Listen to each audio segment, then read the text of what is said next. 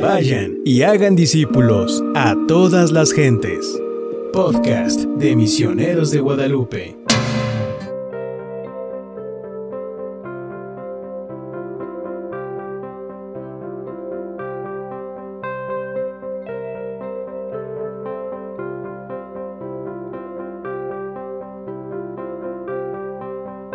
Pues buenos días, hoy estamos eh, el día de hoy con el Padre Juan Rivera Torres, misionero de Guadalupe.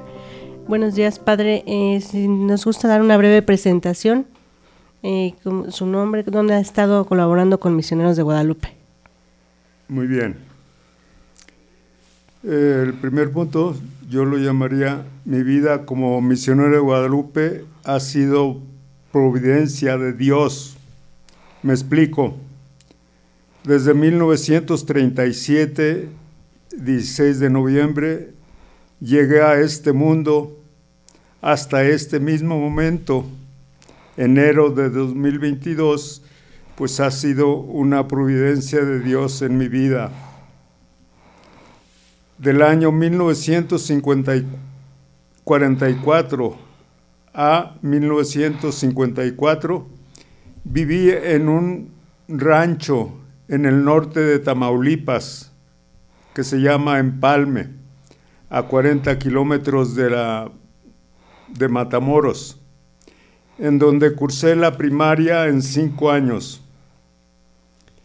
El futuro de los eh, jóvenes en ese rancho era llegar a Victoria, la capital de Tamaulipas, para ser eh, en el futuro un maestrillo de rancho que en ese tiempo a los que terminaban la primaria les daban dos años de preparación allí en Ciudad Victoria y los mandaban como profesores a, pues a, los ranchos, ¿verdad?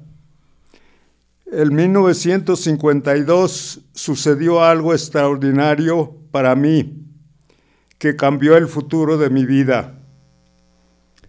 A 300 kilómetros en Monterrey, 300 kilómetros de, Monterrey al Empalme, hubo un congreso misionero.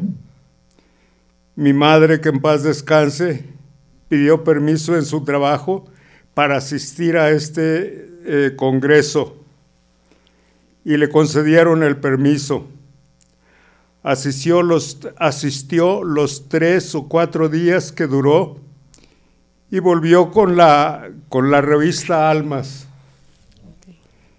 Y a raíz de eso, pues toda la charla eh, para nosotros, nosotros fuimos eh, cinco, eh, dos mujeres, las mayores, y tres hombres. Nos hablaba de los misioneros para arriba, misioneros para abajo, y que andaban en las selvas de África y que con los leones y que todo eso. Entonces yo pensé, bueno, este sería una buena oportunidad para viajar, este, eh, porque yo no sabía ni qué era ser cura, ¿no? Eh, teníamos allí una capillita en ese rancho que el sacerdote de la parroquia que no estaba muy lejos, 20, 25 kilómetros, en un principio venía una vez al año. Después fue aumentando, dos, tres, y ya para, para el 54 eh, era cada tres meses venía a decir misa, a bautizar, etc. Entonces con estas pláticas de mi madre acerca de los misioneros, eh, yo le dije, mamá, yo quisiera entrar al seminario. Ella no me dijo nada, pero de seguro habló con el padre cuando vino. Eh, era noviembre de 1952. Este, y al mes, al mes, el, el padre, el párroco de allí, me dijo, te esperan en septiembre eh, en Tampico. Tampico en ese tiempo era la diócesis de todo el estado de Tamaulipas, no en la capital, estaba en Tampico.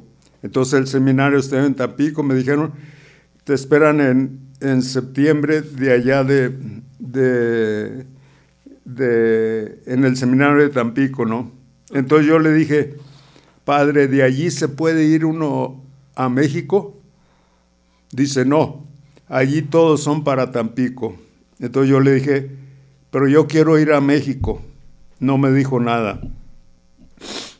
Él siguió insistiendo eh, y al, como al mes después me dice él, ¿te siguen esperando en Tampico? ¿No te vas a ir? No, padre, le dije, yo le dije que quería ir a México. Y dice, ¿a dónde? Con misioneros de Guadalupe. Me dice él, pues yo no los conozco. Bueno, y ahí terminó. Y yo pensé que cuando le dije misioneros de Guadalupe, así como en un mes había arreglado para Tampico, dije, ah, va a pasar lo mismo, un mes para México, ya no entré a la secundaria.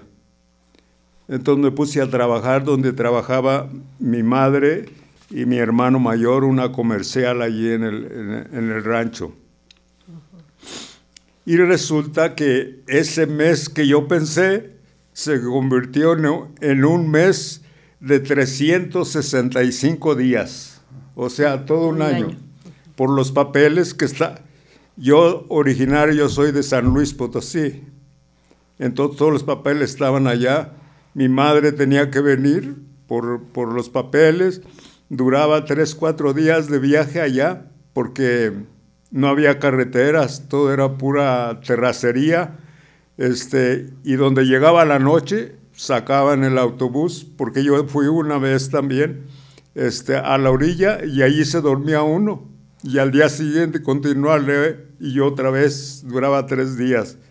Total que fue un mes de 365 días. Por fin, eh, me, después de ese año, me contestaron de México que todos los papeles de la escuela estaban bien, todos los registros de los sacramentos, etcétera, estaban bien y que estaba aceptado. Pero me dijeron, estás muy lejos para, para ir a verte, serían eh, pues más o menos unos 1.300 kilómetros, ¿no? Por las carreteras que estaban allá. Y me dijeron, espérate otro año. Entonces, otro año más. Todo el 53 fue eh, puro papeleo. y me dijeron, espérate otro año, entonces tuve que esperarme. Yo pensé que aunque dijeron que los papeles de la escuela también estaban bien y que estaba aceptado, que yo creo que eh, pues no más era para no desanimarme, pero que en realidad no vieran a aceptar porque ir de ese rancho a la capital pues era impensable. Total que sí, ya seguí trabajando. Esa comercial era una comercial pues bueno, el dueño vivía en Matamoros, tenía esa comercial del empalme, tenía otra comercial en, Valle de Bravo, eh, tenía otra eh, rumbo a, a Reynosa. Vendían alimentos, vendían este material para reparar las casas, vendían madera y también tenía una, una carnicería. Éramos todos allí como yo creo unos 20, 22, 23 empleados. Y entonces nos íbamos dando, eh, rotando en, los departamentos, los alimentos, eh, eh, cosas para construcción y la maderería y también la carnicería. También. Entonces, este era, era el valle, el valle del norte de Tamaulipas, que era una tierra virgen, fértil. La, el algodón ordinario florece dos, tres veces Eh, pero allí, como era una tierra virgen, florecía hasta siete veces. Entonces, venía mucha gente del sur a trabajar allí en, la pizca del algodón. Era como estábamos a 40 kilómetros de la frontera, allí eh, se usaba el dólar y el peso mexicano por igual, ¿no? Había mucho movimiento, había mucho eh, eh, pistolas y rifles que venían al empalme, era más o menos este, como un pueblo que tenía mucha comunicación porque pasaba la carretera Monterrey-Matamoros, ahí pasaba enfrente, había muchas cantinas, etcétera. Los fines de semana ah, había balacera por todos lados. ¿eh? Entonces, eh, bueno, allí me pasé ese año de espera eh, de enero a, a junio más o menos. Yo pensé que ya no iba a ir. Eh, el correo llegaba por medio del tren. La, la vía de tren Monterrey-Matamoros no pasaba por allí, pasaba a un pueblo 15 kilómetros después que se llamaba Control.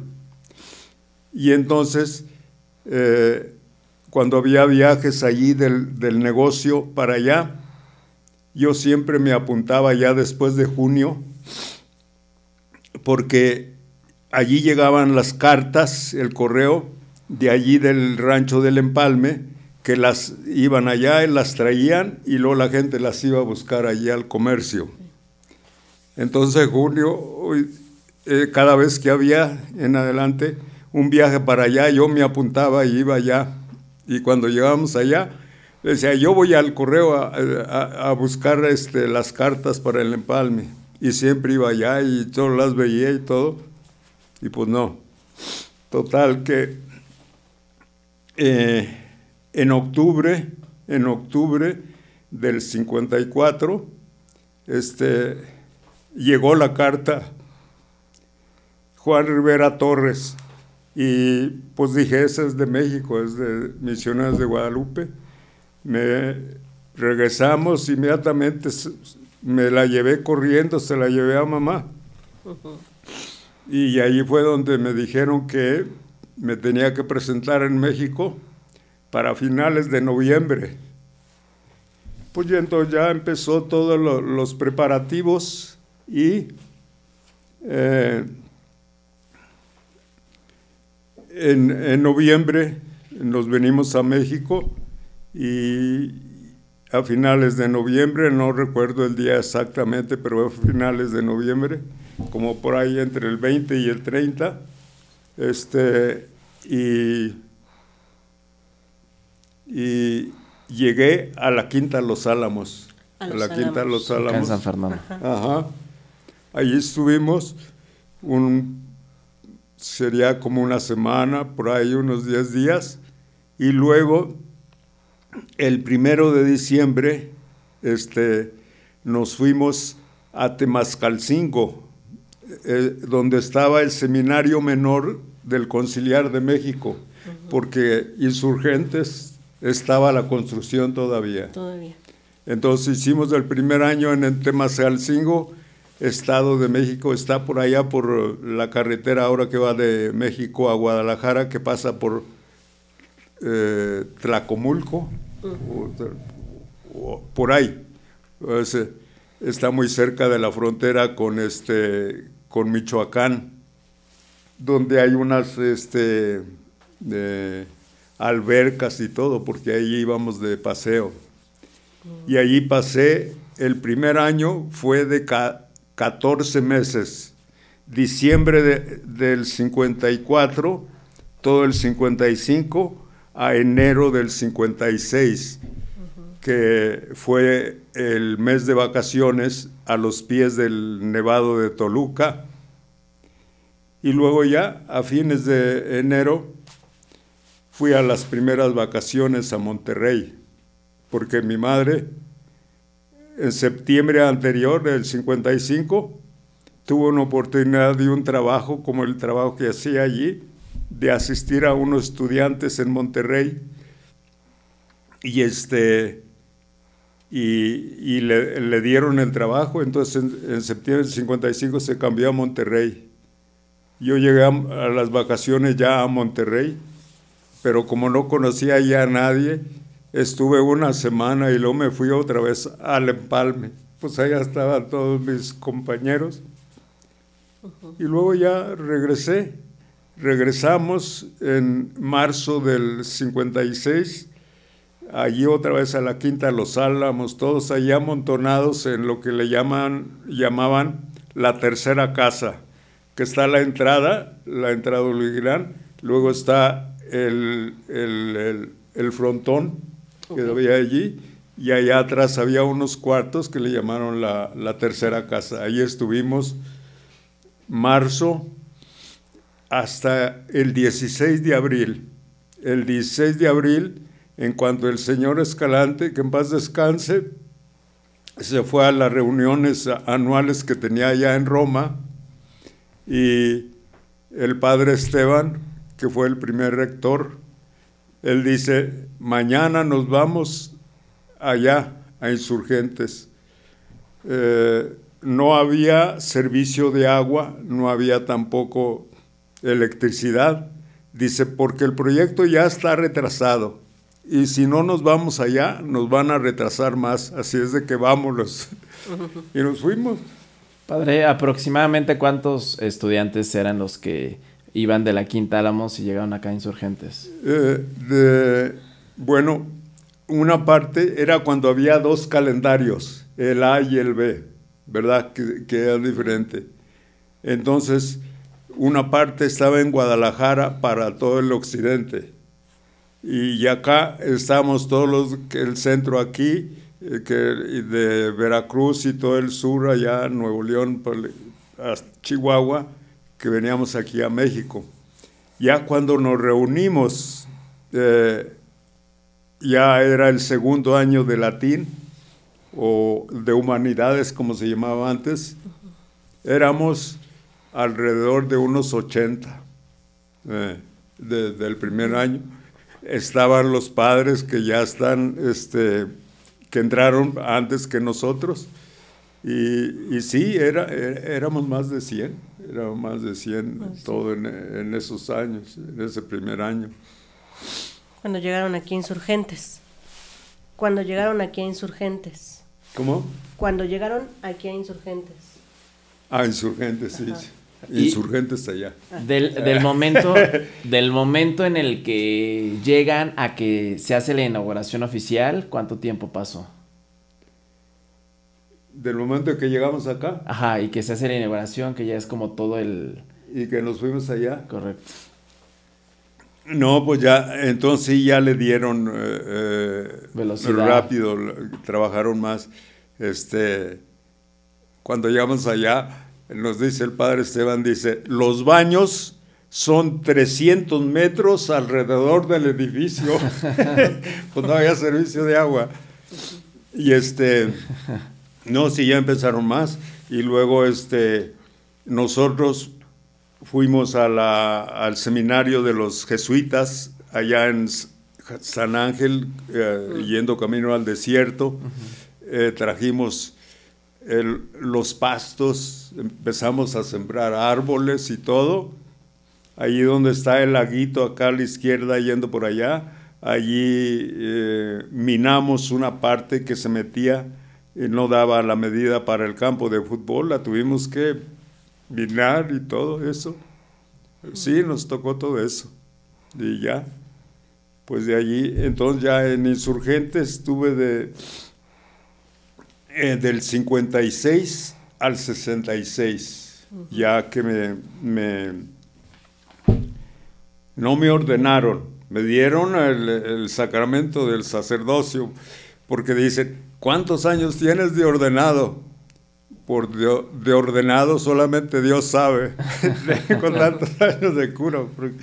Eh, y en el mismo año 66 eh, nos nombraron a, tres para para Kenia, en África, dos compañeros míos, el padre José Luis Ochoa, que acaba de morir, este, Norberto López, y el tercero era eh, cuando todavía teníamos hermanos, el hermano Torres, que todavía está allá en San José.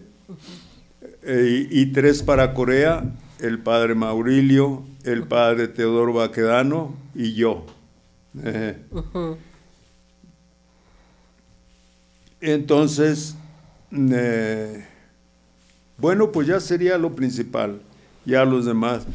En Corea estuve del 67 al 87, 20 años seguidos allá. Eh, siempre trabajé en parroquia.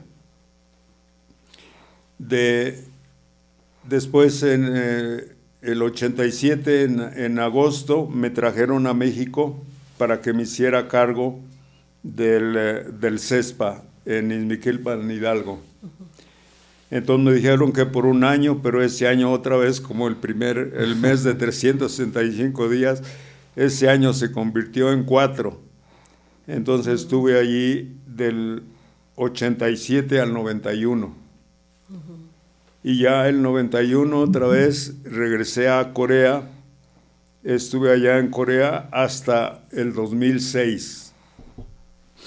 Allá me tocó construir varias eh, capillas y, dos, parroquias grandes. La última que nos costó alrededor de, de millón y medio de dólares. La construimos con dos años de preparación y un año ya en, echándole, eh, eh, pues construyendo la iglesia. ¿Qué parroquia fue, padre? ¿Qué parroquia fue? Esta fue la, en, la diócesis de Kwanju, Kumdan. Kumdan se llamaba. Eh, la otra, el, libro ese que traigo, esa yo la inicié en el 76 eh, en la diócesis de Pusan, la segunda ciudad más grande de, Corea. Eh, Estas parroquias eh, ¿ya las entregó Misioneros de Guadalupe o siguen trabajando? no, no, ya. Ya fueron entregadas. Esa es la... Era la costumbre de las misiones extranjeras. Iniciar una comunidad, irla formando y llegar, digamos, eh, que fuera autosuficiente. Porque todas las primeras eh, capillas, iglesias que construimos fue con dinero de México. Porque Corea era muy pobre cuando yo cuando llegué muy pobre, no tenía, no tenía clero tampoco. Este, entonces, yo fui el último que entregué lo que fue muchos años Santa Teresita en Sunchon, eh, la, parroquia de, de Choyondong que le llamaban. También ah, yo fui el último párroco en la parroquia donde construyó el padre Ricardo Colín, allí mismo en Sunchon, que es Megoctón. Eh, esas dos parroquias me tocó este, entregar y las dos parroquias grandes que me tocó iniciar fue la de, allá de Pusan y la esta de, de, de Sunchon. Entonces, en el, de ordinario cada tres años cambiaban los sacerdotes allá. Y eh, yo en esa última parroquia, este, duré casi seis años. Y yo dije, me van a sacar ya, estoy por seguro. Entonces yo pedí un, un año sabático aquí en México en una parroquia de campo. Era cuando fue el primer, el primer este, periodo del padre Chacho como general. Entonces ya en, mayo, por ahí, este, le hablé por teléfono, Padre Chacho, ¿cómo va mi asunto? Dice, muy bien, muy bien. Hay tres obispos que quieren que puedes prestar ese servicio por un año. Este, en ese tiempo nos estaba dando allá en Corea la semana de estudio y de ejercicios espirituales el obispo este, de, Saltillo, Vera, un, dominico. Y este, él se enteró que yo quería venir acá a México. Dice, oye, vente a Saltillo, yo te doy la parroquia que quieras. Le digo, ay señor, pues muchas gracias, pero ya está ya arreglando el asunto. Y me vine. Entonces, pero cuando le hablé al padre Chacho, también el padre Chacho tenía que ir a las juntas allá a Roma. Y antes de que se fuera le hablé, le digo, padre Chacho, ¿cómo va mi asunto? Ah, muy bien, muy bien. Hay tres obispos que están muy enterados, interesados en, que des ese servicio. Dice, nomás falta decidir dónde. Ah, le digo, pues tú decide en cualquier lugar, con tal de que sea campo, yo voy a donde sea. Y me dice, sí, sí, pero, dice, pero ya. y le digo, ¿cuál es el pero? que tiene que salir un padre de Cuba eh, ya urgentemente y no tenemos a quién mandar. Si tú vas allá, en lugar de pasar el año sabático aquí en México, lo pasas en Cuba y regresa a Corea. Bueno, pues dije yo, muy bien. Pues y así caí de chiripada allá en, en Cuba.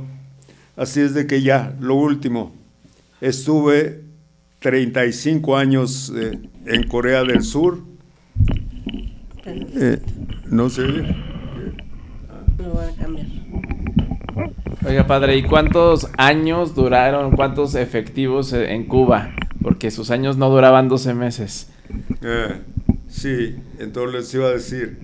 Entonces, en, en Corea fueron los primeros 20 años, después cuatro aquí en Esmiquilpan y luego regresé el 91 al 2006.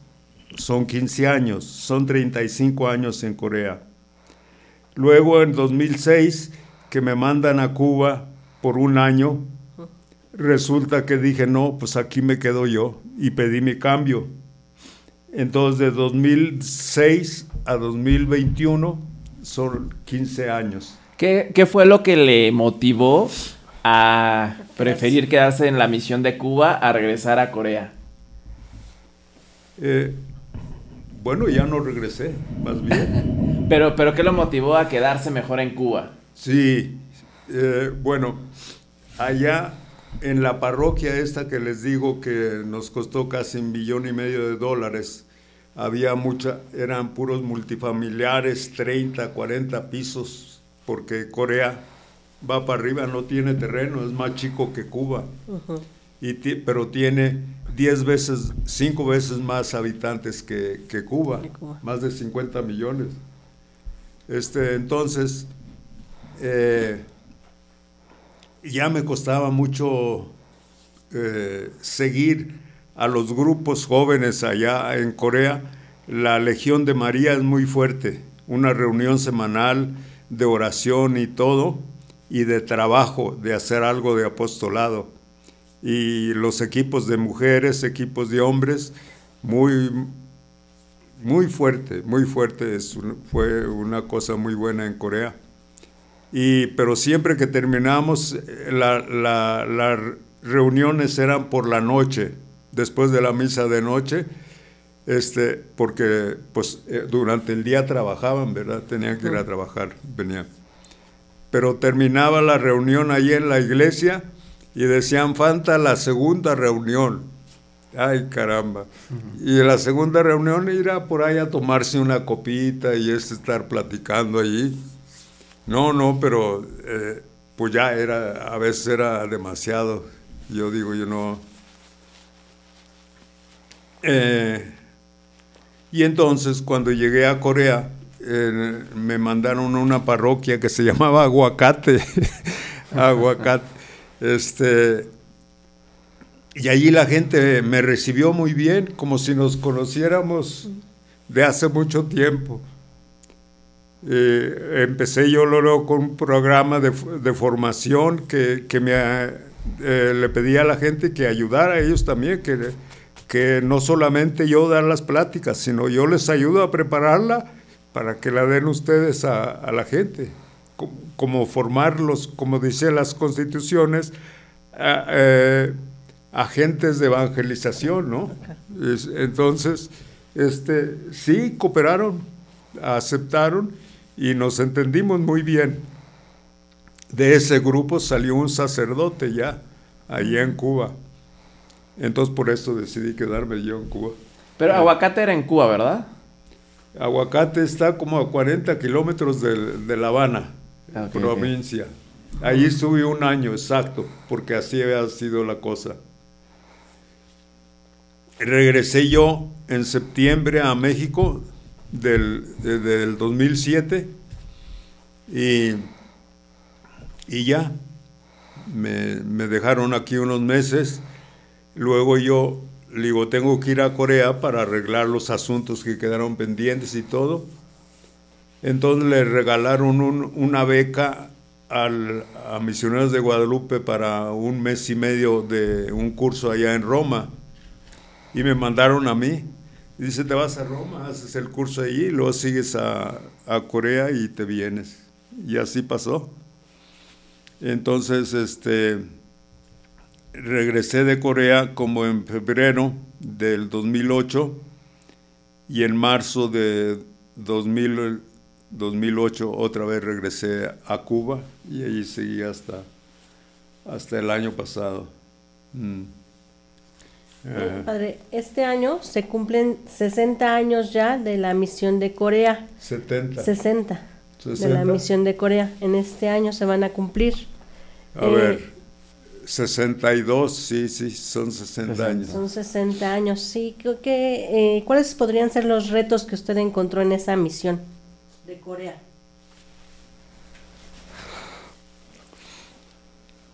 Nosotros tuvimos una formación, digamos, hasta mi grupo, quizá el siguiente, de profesores que nadie tenía experiencia en misiones porque eran los, eh, las, eh, ¿cómo se llama? Las vocaciones que vinieron de los seminarios diocesanos cuando empezamos allá en la Quinta de los Álamos, ¿no? Hasta el 66, pues nadie había estado, bueno, sí ya había misiones, como el padre este, el padre Valdés, el padre en aquel tiempo Garnica, el padre Ríos, este, pero sí, ya regresaron, nosotros ya estábamos terminando, ¿no? Entonces no, no, tenían experiencia. Sin embargo, nos prepararon para que eh, estuviéramos dispuestos a estar a donde nos mandaran y llegar allá y tratar de integrarse en la, lo que sería eh, la manera de, vivir y de pensar del pueblo para poder eh, anunciarles el Evangelio como una buena nueva, ¿no? Entonces, eso lo hacíamos pues según las circunstancias. Yo, por ejemplo, la primera parroquia fue, eh, mi antecesor fue el padre Jesús de María Alba, ¿no? Algo así, Jesús de María de Alba. Él estuvo allí y yo llegué allí a esa parroquia, me nombraron párroco, estuve tres años. Era una zona arrocera, salía a, a sembrar arroz con la gente y a cosecharlo también. Este, todo era a mano porque no había maquinaria. Ahorita ya todo es automático, tienen, pero antes era a pura mano. Este, yo, eh, eh, ¿cómo se llama? He jugado en, en deportes, me gusta todo, me gusta todo. El béisbol, el básquetbol, el básquetbol, el y todo, hasta el highball me gusta. Entonces, aquí aprendimos eh, el padre Corona y yo el tenis. Entonces, ahí en el pueblo donde estaba yo, había un club de tenis. Y pues yo me fui, me, a meterme allí y no había ningún, ningún católico. Eh, les dije yo, pues quisiera, tenía mi raqueta y todo, jugar con ustedes. Ándale, sí, cómo no. El, el, digamos, lo que sería el, presidente municipal le gustaba mucho y la cancha de, de tenis estaba dentro de las oficinas del municipio. Entonces ahí jugamos y todo. Y bueno, pues salí más o menos bien porque me hicieron miembro del equipo del pueblo. Eh, oh. Estábamos en una donde se juntaban tres provincias, aquí donde era donde estaban la misión de nosotros, que se llama Cholanamdo del Sur, el Chola del Sur. Aquí estaba Kionsanamdo y acá estaba Cholapucto. Entonces tres provincias se unían allí, entonces teníamos, este, jugábamos contra esta provincia y contra esta ya campeonato, pero ya nada, nada más iba a jugar los sábados porque los domingos tenía que atender las, las misas. Eh, atrás de la iglesia había un terreno del tamaño de un campo de, fútbol que se repartía en 20 pedazos y se les daba cada pedazo a una familia.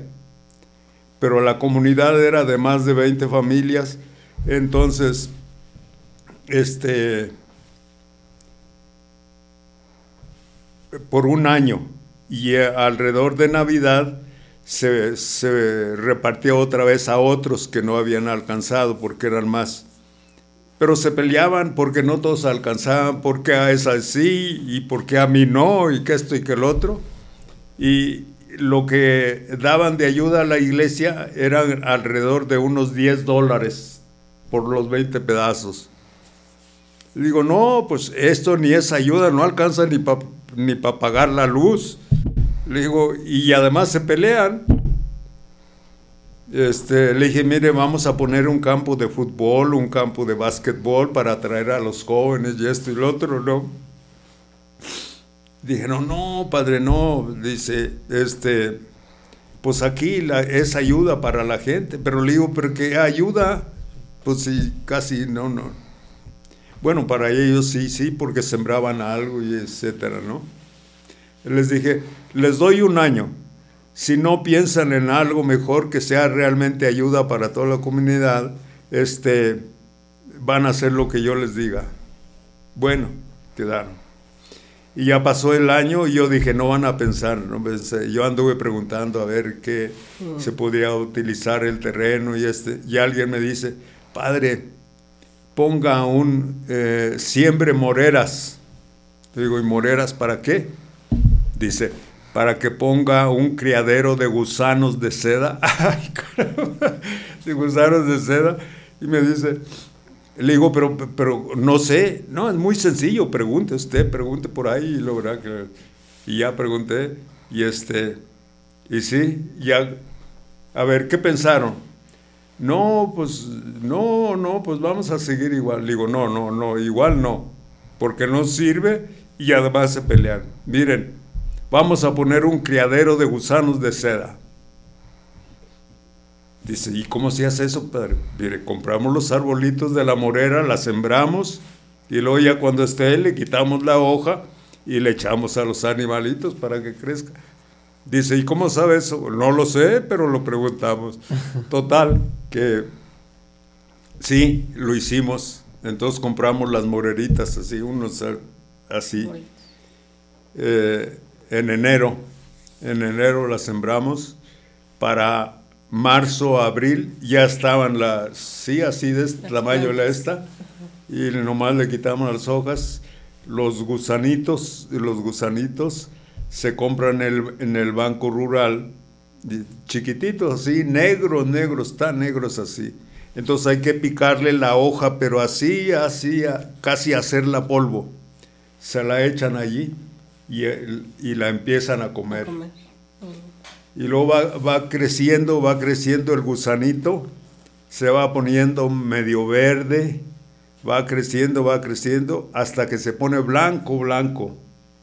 Blanco, y ya cuando está así de este tamaño, el gusanito se duerme. Eh, en el crecimiento hay que cuidarlos las 24 horas. ¿eh? Las 24 horas. Y como es el, final de marzo, el final del invierno, hay que ponerles calefacción, porque si no se mueren, pues tan chiquititos, ¿no? Y le poníamos calefacción con carbón mineral. Y este, ¿no? Y ya cuando está así, grande. Está blanco, blanco, blanco. Entonces el gusanito se, se enreda él solo así, con la baba, ¿no? Se encierra, se cierra, se cierra, hasta que está el capullito así. ¿eh? Y entonces esos se meten en agua ardiendo, caliente, caliente, y se muere el gusanito ahí, se muere. Eh, se deja que, el gusanito, si se le deja allí, se convierte en mariposa. En mariposa rompe la esa, pero adentro de la esa quedan todos los huevitos para, para, que nazcan otra vez los gusanitos. Entonces eso lo hicimos allí y sacamos 30 veces más de, los, de, los, de lo que daban allí. Pero no, este, les gustó mucho a la gente y se hace en primavera y en otoño, dos veces al año. Y así, lo tuvimos haciendo. Y digo, y cuento esto porque digo, como les digo, este, los formadores no tenían experiencia, pero nos dijeron que había que dar todo lo que pudiéramos por la misión y hacerlo lo, pues lo que se pueda, ¿no? Hicimos eso, por eso me metí en la, de los eh, equipos de, de, tenis. En mi tiempo nadie se bautizó, pero ya iban a la iglesia y todo, ¿no? Yo después supe, a los dos, tres años, como unos tres se bautizaron de así de eso. Y de allí de la, de la experiencia de eso, pues también, ¿verdad? Yo nunca me, imaginé eso, eh, de, de, dónde venía la seda, ¿verdad? Y todo, y pues allí me fui a enterar. En ese tiempo, eh, Corea no tenía la tecnología para, para sacar la seda, entonces la exportaba a Japón y la estaban pagando muy bien, por eso, por eso nos dio eso. Bueno, pues eso sería más o menos. Eh, y sobre su experiencia, digamos, en el pueblo cubano, ya en Cuba, eh, ¿cuáles eran las diferencias que encontró entre el pueblo, entre ser misionero en, en Cuba y ser misionero en Japón? Corea. En Corea, en Corea, perdón. Bueno, en primer lugar, pues, este, se siente uno más en casa. Hay diferencia, hay diferencia, aunque se hable el mismo español, eh, hay palabras que no tienen exactamente el significado como aquí y todo, ¿no? Pero fue más fácil el, el, estar cerca de la gente y todo, ¿no? Porque allá, este, sobre todo Japón y Corea, todavía que, como que rechazan a los extranjeros, ¿no? Y sobre todo por la ocupación que sintieron, eh, eh, este, la ocupación americana allí en, Japón y todo eso, ¿no? Pero, pero la gente en el fondo es igual. Todos los seres humanos este, reaccionamos igual, ¿no? Lo expresamos según el lugar donde vivimos, según las tradiciones de los antiguos y todo eso, pero en el fondo somos, el ser humano es igual en todos lados. Gente buena y gente mala, ¿verdad? Eh, en todos lados, que trata de, hacer el bien a los demás y otros que tratan de eh, aprovecharse de los demás, ¿verdad? Sí. Eh, Nos cuenta que ya tiene un año de haber dejado la misión de Cuba. ¿Cuál es el siguiente proyecto o, qué es lo que le gustaría hacer usted ya aquí en, tierra de...? Eh, pues a mí me había, el consejo me había asignado eh, San José, la casa en Guadalajara. Pero yo dije, no, no, no, no. Este, pues allí nada más estar encerrado. Claro, ellos lo hacen por el bien de uno de nosotros que tenemos allí el, servicio médico las 24 horas. Lo entiendo. Pero también a nosotros nos enseñaron que, pues, el primer, el primer nombramiento es de por vida, antiguamente. Por eso yo duré 20 años, nunca me cambiaron y viví allí después de estar cuatro aquí años, volví allá y también no me vacaron. Y, y, entonces mi, mi, idea era morir allá en Cuba. Para morirse donde sea, eh, es mejor morir en la raya que, que estar allí sin hacer. Pero pues dijeron que ya, no, que ya me retirara. Entonces, este, les digo, pues yo, yo quiero estar este, en misión. Hasta donde se pueda, trabajar hasta donde se pueda. Entonces me concedieron estar con un sacerdote amigo en Monterrey, que voy a estar ahí ayudándole en lo que pueda, hasta que pueda. Perfecto. Padre, ¿qué sería lo que nos podría comentar sobre toda su experiencia y su vocación como misionero de Guadalupe?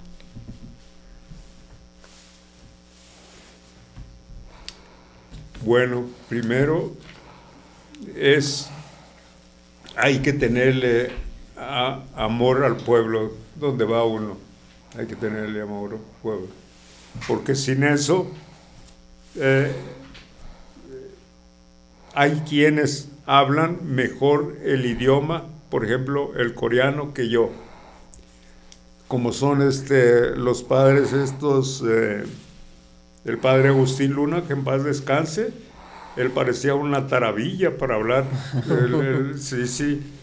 Eh, los padres este, más jóvenes como este, eh, el padre Francisco, aquí él estuvo también allá como estudiante, allá en Corea, de los otros padres, quienes, el padre el Juan Corona, Juan Corona, que es compañero mío, el padre, yo creo que ustedes no lo conocen, el padre Teodoro Baquedano, que está retirado, está allá en Mérida, mm. él se retiró. Ellos sacaron el primer lugar en el estudio de la lengua eh, en su tiempo, ¿no? Eh, eh, Juan Corona y, y él. Este, no, yo ni, yo ni terminé, este, ni terminé la escuela, porque en la escuela nunca te daban, hablaban este, de, religión ni nada. Entonces yo dije, de seguro era el más viejo del grupo, me van a mandar a una parroquia. Y no sé ni decir cómo decir este, este, eh, el bautismo o cualquier cosa religiosa, ¿no? Entonces le pedí al padre Navarro, Navarro, no el padre Navarro Guerra, que era el superior.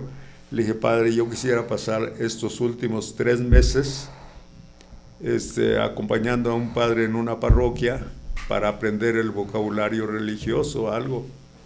Ah, dice, está muy bien. Y me mandó con el padre Alba allí a esa primera parroquia. Y sí, sí me ayudó. ¿Por qué? Digo que me ayudó porque eh, habíamos quedado que iba a estar el padre Alba conmigo tres meses, pero al mes se me dejó solo. se vino que esto y lo otro y yo no había, no había celebrado ni una sola vez la misa en coreano.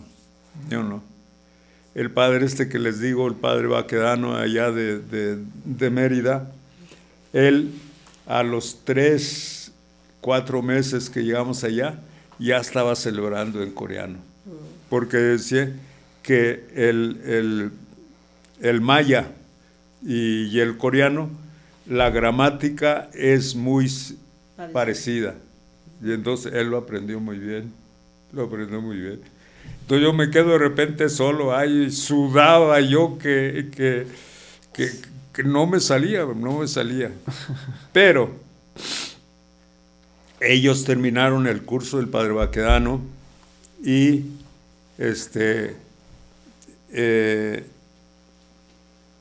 lo mandaron con otro padre y estuvo mucho tiempo con otro padre allí y yo estuve solo allí, solo en, la parroquia, así que no había otra más que, que coreano, no sabían ellos español, entonces ¿cómo podía? Entonces yo leía, leía y, y, este, y así pues fui progresando, fui progresando. Nunca lo dominé, pero nos entendíamos, nos entendíamos. Eh, Padre, nos, nos, comentaba que eh, cuando usted ingresó aquí, eh, que está en la Quinta Álamos, cuando vinieron acá insurgentes, había muchos alumnos, muchas vocaciones. El día de hoy tenemos pues, pues menos alumnos. ¿Qué, ¿Qué mensaje les daría a esos chicos que están en esa inquietud vocacional? ¿Cómo los motivaría para que ingresen y sigan esa vocación? Uh, pues no, no, no sabría decirte exactamente porque yo nunca trabajé en eso. Cuando trabajé en Miquipa, pues ya eran eh, estudiantes que cuando terminaron la filosofía y pasar el año ese allí, ¿no? Pues eh, yo creo que tiene que ser alguien que, que quiera los estudiantes, que los descubra, que los, eh, eh, que los cuide, que sepa cómo acercarse a ellos, porque esa es la clave para anunciar el Evangelio como buena nueva. Porque si está uno desenganchado y todo eso, yo por ejemplo, yo, yo me siento que no, no, nunca he trabajado con jóvenes, nunca he trabajado tampoco, tampoco con los niños. Entonces, pero con los adultos, sí, siempre me, he hallado y, trato yo de, no tener una sola manera de, de, darles allá, buscarle de otros lados. Por ejemplo, aquí en México tenemos este, el primero fue el Padre Navarro, uno del Espíritu Santo, que empezó con el movimiento del cine, una manera de, dar esto. El padre José Luis Ochoa, mi compañero, ese era, él fue el que me enseñó eso. Luego hay otro de un exalumno de Misioneros del Espíritu Santo, este, Pepe Prado, eh, Escuelas de Evangelización San Andrés, también ese tomé yo, tomé el curso, como también del cine allá en Río Bravo y etcétera. Este, también hay eh, una religiosa carmelita que, que, tiene unos cuadernos así muy sencillos, muy sencillos, pero que le llegan, le llegan así a la gente. O sea, hay que tratar de no quedarse con lo que uno aprendió. En, mi tiempo decían que, los curas nos parecemos a los doctores. Un doctor termina su carrera y si se queda nada más con eso, se empolva con el tiempo, se retrasa.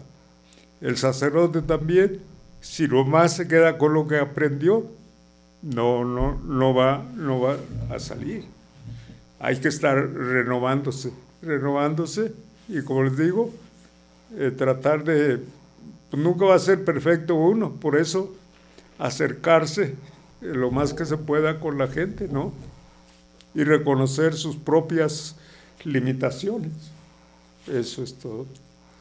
Realmente, padre, ¿algún mensaje que le quiera dar a los padrinos y madrinas que finalmente son los quienes, quienes apoyan las misiones? Ah, bueno, este Jesús recomendó que, rezáramos.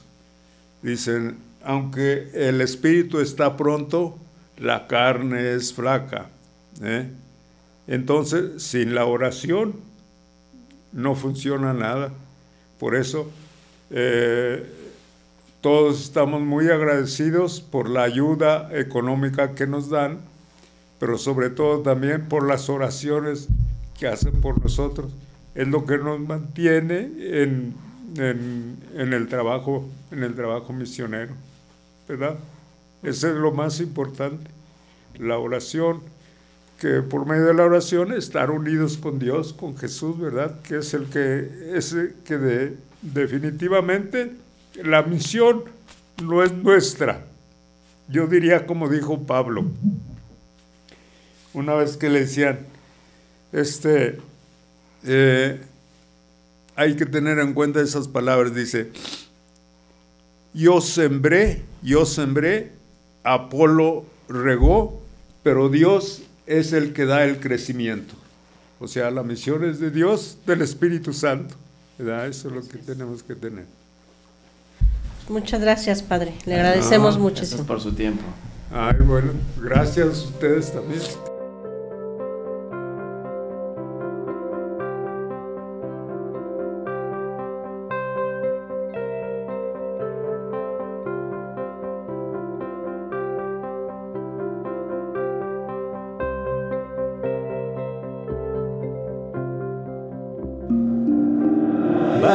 Y hagan discípulos a todas las gentes.